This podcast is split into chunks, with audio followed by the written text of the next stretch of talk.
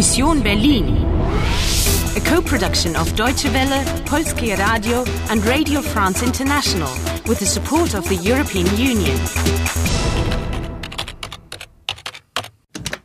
Mission Berlin, November 9, 1989, 8:40 p.m. You've only got 10 minutes to finish your mission and save Germany. You've got the case and you're on the verge of success. Sieh mal. Ach, das Etui glänzt ja plötzlich. Do you want to play? Do you want to play? Make the most of the situation and leave quietly. Okay. Ähm, Paul? Ja, Anna? Sie sind also Paul. Paul. Paul Winkler. Herr Winkler, sind Sie Ostberliner? Westberliner? Ich bin Berliner. Einfach wieder Berliner. Seit heute Abend. Darf ich vorstellen?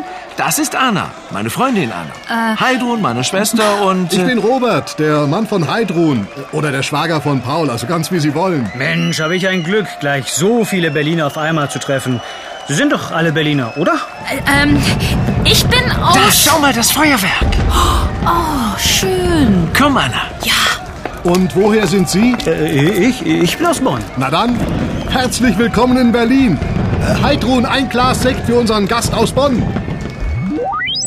Herzlich willkommen in Berlin.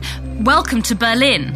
That journalist was from Bonn, if I understood it properly. Yes, Bonn was the capital of the Federal Republic of Germany up until the unification of the two parts of Germany on October 3rd, 1990. Since then, it's been Berlin again. Listen, this all sounds fantastically interesting, but Paul and I really need to get going now. Paul and I. Oh, come on now. Now's not the time to be jealous. You know that I've got to go back to 2006 to complete my.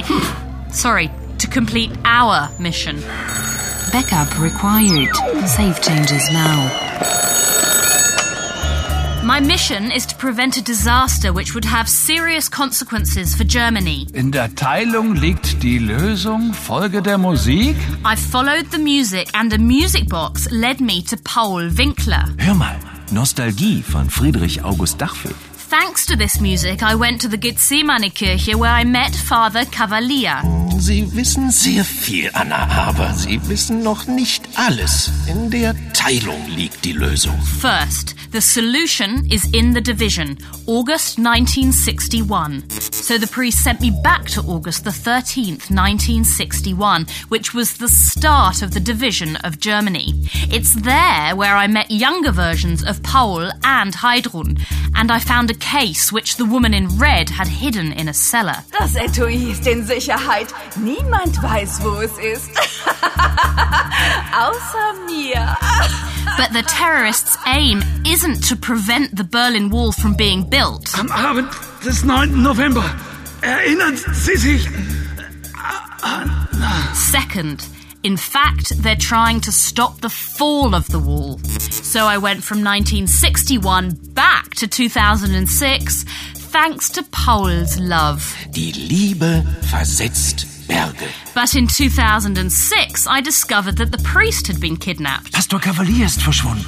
Die Frau in Rot und ihre Bande, sie haben den Pastor entführt. With Paul's help, I left for 1989 to get the case. Ein historischer Augenblick. Die Mauer fällt.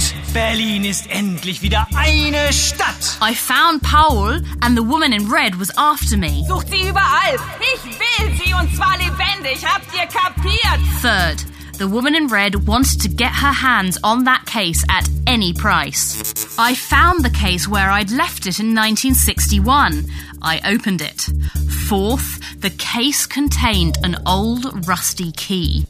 But what's she going to do with an old rusty key? Fifth, the old key is one of the two keys in the puzzle. The other must be the music. Backup completed. Well done. Quick, Anna, you've got to get back to 2006. We're almost done. Paul? Was ist, Anna? Küss mich, Paul. Anna, ich liebe dich. Und die Liebe? Die Liebe versetzt Berge. Warning. The journey is starting.